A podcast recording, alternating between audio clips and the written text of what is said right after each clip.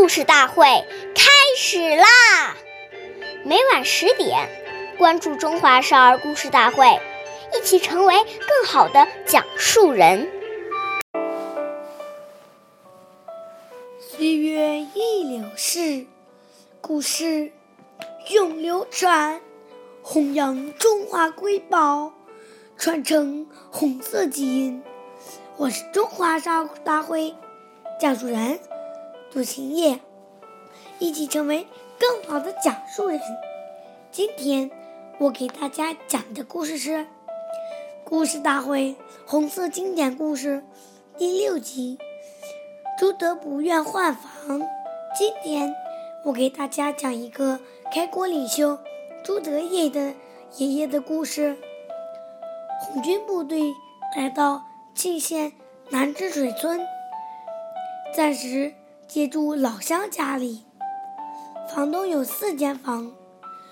朱总司令住在南边一一间简陋且光线不好的屋子。他在里面看文件、写材料或开个小会，什么的都不方便。警卫人员便想跟老乡换一间好的，可朱爷爷坚决不肯。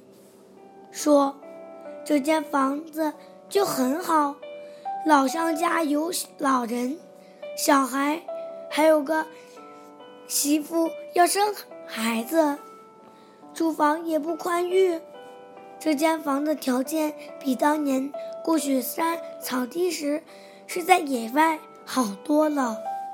朱德爷爷还通过这件事教育官兵，人民军队。”对老乡不能要这要那，而要时刻想着为人民谋福利。